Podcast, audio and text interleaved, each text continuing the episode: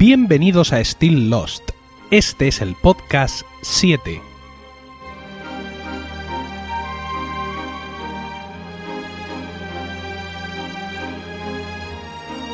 Muy buenas, espero que estéis todos bien en el momento de escuchar este podcast y dispuestos a pasar un rato juntos rememorando nuestra serie favorita. Vamos a empezar con las reacciones o comentarios que por diversos medios he recibido respecto al podcast anterior. No por unanimidad, aunque sí por aplastante mayoría, los oyentes de este podcast habéis decidido que mantenga el estilo del episodio anterior, del podcast 6, es decir, breves resúmenes del capítulo en cuestión que tratamos de Lost, para luego abundar más en relaciones e interpretaciones de lo que está pasando. Esto puede conducir a podcasts más cortos, ya que en algunas ocasiones los capítulos no dan para mucha explicación, o quizá yo no tenga el talento necesario para sacarles miga. Pero en cualquier caso yo también encuentro más satisfactorio este sistema, y es el que vamos a emplear a partir de ahora, quizá con algunas excepciones. Ante mi duda, en el podcast pasado de si Walt le confiesa alguna vez a su padre que él quemó la primera balsa, en un comentario del blog, Javier Belloso nos recuerda que sí lo hizo, justo antes de fletar la segunda, la segunda balsa, tal y como veremos hoy en el comentario sobre el episodio 22. Me parece que es un... por Twitter también nos han aclarado esto hace relativamente poco, me parece que fue Ishumi, efectivamente, I-S-H-U-M-I guion bajo, nos lo, nos lo subraya también por, por Twitter.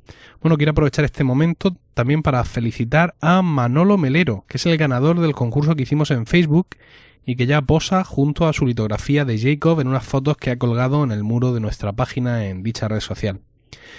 Por cierto, quiero agradeceros a todos la paciencia que estáis teniendo ante la impuntualidad de este podcast en estos dos últimos meses, así como la paciencia que me temo que vais a tener que tener lo que queda de año, porque este podcast de hoy os parecerá insultantemente corto, ya que únicamente vamos a comentar dos episodios, el 21 y el 22 de la primera temporada. ¿Por qué? Os estaréis preguntando. Bueno, tras terminar el guion, me ha parecido más interesante dejar el 23 y el 24, que son los capítulos de final de temporada, para que protagonicen en exclusiva un podcast y así poder explayarme mucho más sobre ellos y darles un enfoque distinto y más adecuado. Por tanto, este podcast 7, correspondiente al mes de octubre, aunque haya, salido en noviembre, versará únicamente sobre los capítulos 21 y 22. El podcast 8, correspondiente a noviembre y que espero sacar en noviembre, versará sobre el Season Final, los capítulos 23 y 24. Remataremos la primera temporada con el podcast 9, que será una tertulia en la que debatiré sobre esta primera temporada de Lost con dos invitados. Este podcast será especial, ya que será emitido en directo por Radio Podcastellano en Nochevieja. Ya os diré en su momento cómo escucharlo, pero tened también la tranquilidad de que el día 1 o 2 de enero estará a vuestra disposición como un capítulo más. Bueno, pues dadas todas estas explicaciones y sin más dilación, comenzamos.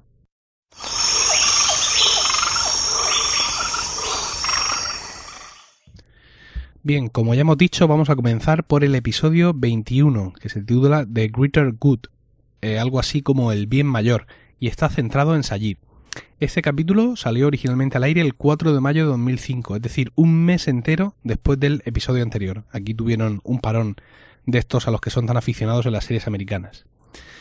Bueno, Locke aparece en el funeral de Boone y es atacado por Jack. Locke pide sin éxito el perdón de Shannon y en lugar de eso ella consigue robar de Jack la llave de la caja con las armas y tomando una se enfrenta a Locke en la jungla. Sayid consigue placarla justo antes de que dispare y la bala apenas roza la cabeza de Locke. Más tarde, Sayid obliga a Locke a llevarle hasta la escotilla.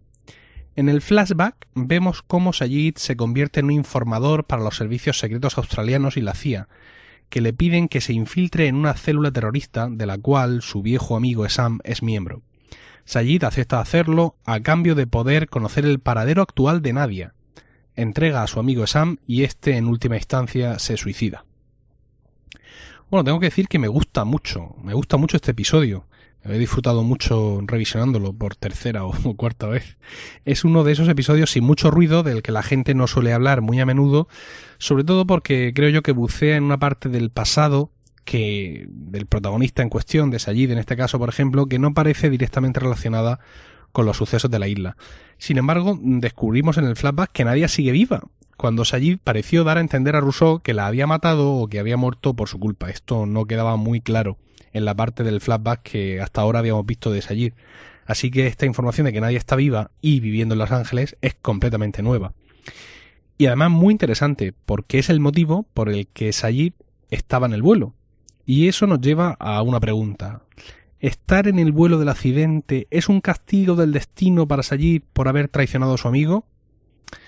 Bueno, daos cuenta de que Sayid, tras el desenlace de la traición a su amigo, no coge el primer vuelo disponible que le ofrecen para ir a encontrarse con Nadia, sino que decide aplazarlo un día entero para reclamar el cadáver de su amigo eh, y poder enterrarlo, impidiendo así que la CIA lo incinere, dado que la incineración vulnera los principios de la religión musulmana, que dicen que los difuntos tienen que ser enterrados, además sin lápida, creo, o algo así. Bueno, son muchos los sentimientos que se entremezclan en esta especie de, carambola que da a parar con Sayid en el avión y por tanto en la isla. Eh, por cierto, el título de, de Greater Good, esto del bien mayor, es el argumento con el que Sayid convence a su amigo de ser un mártir para la causa. Y quizá quiere ser, porque no lo tengo muy claro, un paralelismo con que la muerte de Boone fue necesaria también para un bien mayor que no alcanzo, no alcanzo a ver. Muchas veces los flashbacks quieren mostrarnos paralelismos entre cosas que le han pasado en el pasado a los protagonistas con cosas que les están pasando ahora en la isla, pero no alcanzo a ver cuál es este bien mayor que en los hechos del presente que se narran eh, se podría identificar con, con lo explicado en el flashback. A ver si en los comentarios alguno puede echar luz. Bueno, como siempre, una de las historias secundarias de este capítulo se lleva la palma en cuanto a situaciones divertidas o incluso ya míticas en la historia de la serie.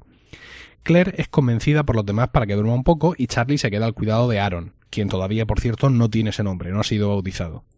Le llama cabeza de nabo, me parece. En su intento por calmarlo, vemos la famosa escena en la que Hugo le canta I feel good para ver si deja de llorar, cosa que solo conseguirá con la voz de Sawyer, que parece tener una especie de poder calmante en el niño. Como podéis ver, no es nada que afecte al desarrollo de la, serie, nada que vayamos a relacionar especialmente después con nada, pero es de esas escenas que nos hacen esbozar una sonrisa, de esos fotogramas que de alguna manera se nos quedan en la retina y como he dicho muchas veces, pues parte de esa vida cotidiana de la isla que tanto me gusta ver en los capítulos. El resumen que he leído de este capítulo me parece que es un poco resumen de más, ya que pasa por alto uno de los grandes momentos, creo, de toda esta primera temporada. Y es que Shannon, antes de lanzarse a matar a Locke, le pide a Sayid que le haga el trabajo. Y bueno, Sayid pues tira de manual de inteligencia y le hace a Locke un suave pero incisivo interrogatorio que se convierte en todo un duelo de personalidades entre ambos personajes. Y también un duelo de actuación entre ambos actores, ¿por qué no decirlo? Eh, bueno, ahí vemos que nada escapa al ojo de, de Sajid, ¿no? La cicatriz de la, extracción, de la extracción del riñón de Locke, que, que este dice que es una herida de guerra, aunque Sajid le insiste en que parece algo quirúrgico. Por ejemplo, también pregunta mucho por la manera en la que dieron con el avión. Os recuerdo que Locke había tenido una especie de, de visión. Eh, la, la, supuesta herida que impidió a Locke subir al avión en vez de Boone. El arma que lleva Locke, recogida de uno de los cadáveres de los, narcotraficantes. Por todo esto, Sayid le está preguntando continuamente a Locke, ¿no? Es tan apasionante la escena que, que me ha inspirado el título de, de este podcast de hoy, Is That a Question? que es una de las frases que se arrojan el uno al otro dentro del duelo intelectual. La contundencia de Sayid en el interrogatorio está a punto de desvanecerse, eso sí, cuando Locke le confiesa que fue él quien le golpeó, evitando que triangulara la señal de la radio en el capítulo 7 titulado The Moth, la polilla. Locke mm, argumenta que lo hizo porque estaba seguro de que esa señal les llevaba directos al peligro y que debían investigar más sobre la extraña naturaleza de la isla antes de aventurarse en determinadas misiones. Aunque a Sayid esta confesión le lo descontrola un poco e incluso mantiene a Locke encañonado con su arma todo el rato, finalmente consigue sobreponerse y recuperar la iniciativa preguntándole por la escotilla de la que hablaba Boone, lo cual eh, Locke hábilmente consigue mm, controlar ¿no? esta pregunta y, la identifica esa escotilla con una de las escotillas del avión, ¿no? Parece que su secreto queda a salvo al menos de, de momento. He preferido volver a esta escena y detallarla más porque me parece un punto de inflexión importante en el desarrollo de los acontecimientos. Es el momento en el que las dos facciones que rigen a los supervivientes, por un lado podríamos decir los racionalistas de Jack y por otro los místicos de Locke, Como decía, es el momento en que estas dos facciones por fin comparten prácticamente toda la información que tienen sobre la isla y lo que les ha pasado en ella desde que llegaron. Parece que todos los cabos sueltos se van más o menos atando de cara al final de la temporada. Lo que no me queda claro es cómo Shannon, que es una especie de Paris Hilton venida a más, es capaz de sorprender en la selva a Locke, el gran Tarzán calvo. Pero bueno, en cualquier caso la tensión de la escena en la que Shannon trata de matar a Locke sirve a Sayid de resorte para pedir a Locke que le lleve a la verdadera escotilla. No más mentiras, eh, sentencia, dejando la serie casi lista para el final de temporada, como ya hemos comentado antes. Pero antes de ese final de temporada, todavía tendremos que pasar por el suplicio de un nuevo episodio centrado en Kate. ¿Cuántas y cuántas veces habrás oído aquello de que la historia es aburrida? ¿Cuántas y cuántas veces te habrán dicho que aprender historia es cosa de viejos? ¿Cuántas y cuántas veces te habrán dicho que los podcasts son solamente para frikis?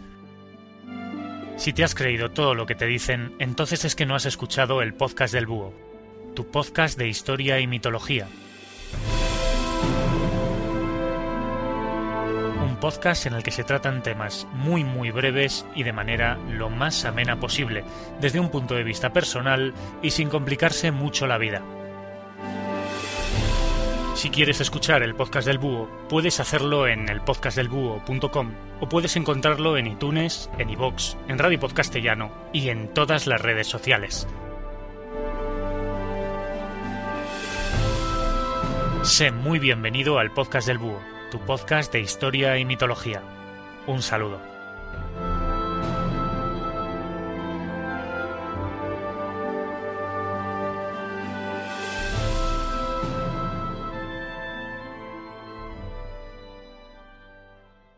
El episodio 22 se titula Born to Run, que creo que podríamos traducir como Nacida para huir, y está desdichadamente centrado en Kate.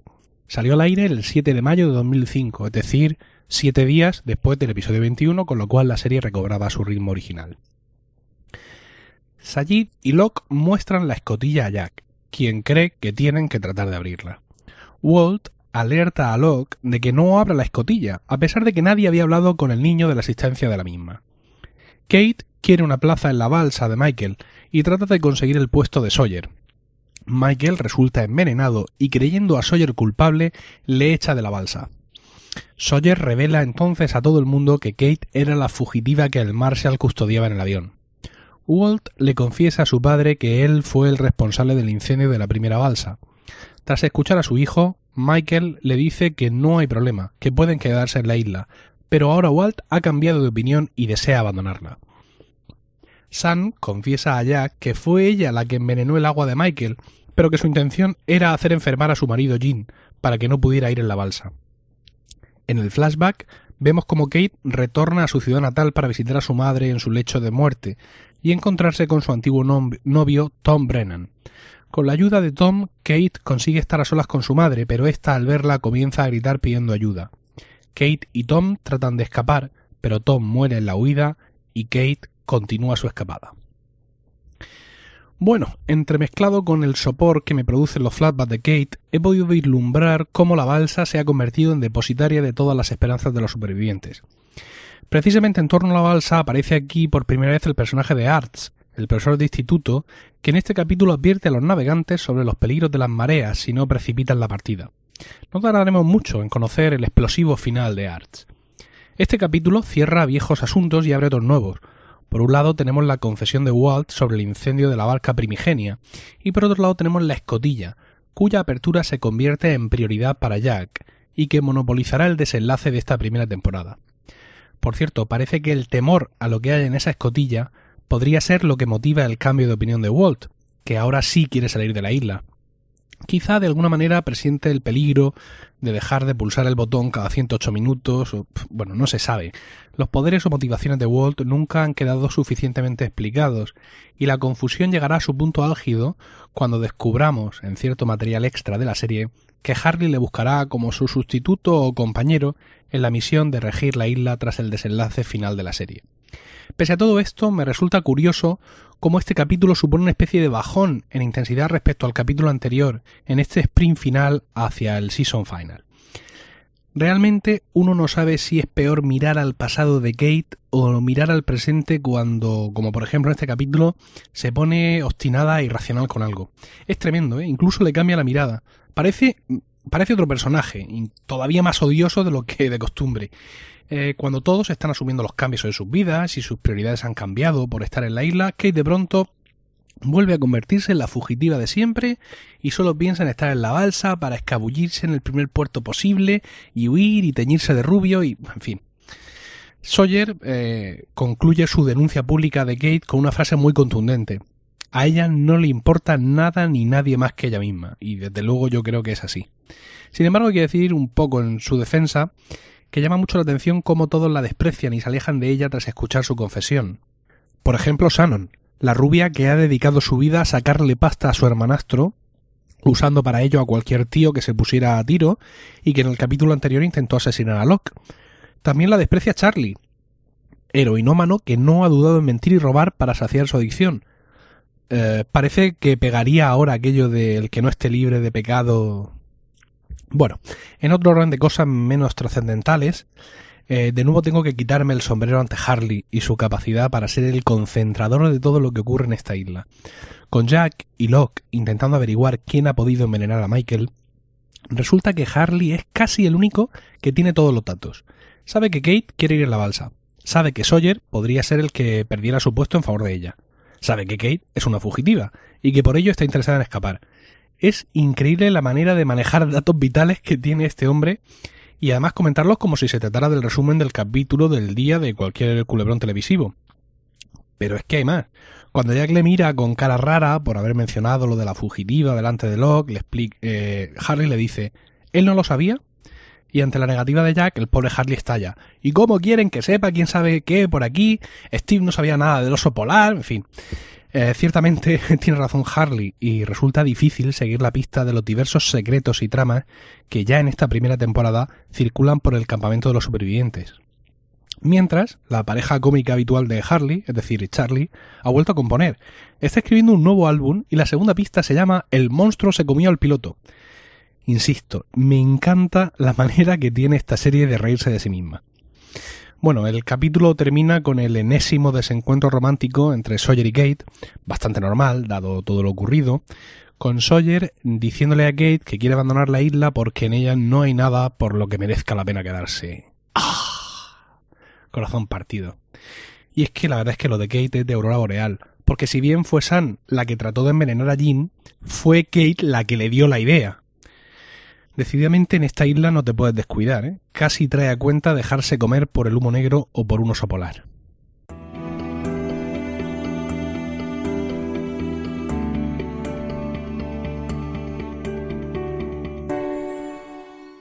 Bueno, llegamos a la, sección de la web de Lost de hoy. Nuestra recomendación de este podcast tiene que ver con la literatura. Por todos es conocida la gran afición de Sawyer eh, por la lectura, no obstante, hace poco contamos cómo tuvieron que improvisarle unas gafas para superar su astigmatismo. El hombre con gran mimo ha ido esquilmando los equipajes de toda la isla, vivos y muertos, hasta hacerse con una importante biblioteca. Asimismo, el club de lectura era una de las actividades favoritas de Ben y Julie cuando vivían tranquilamente en el poblado de los otros, antes de la llegada del Oceanic 815.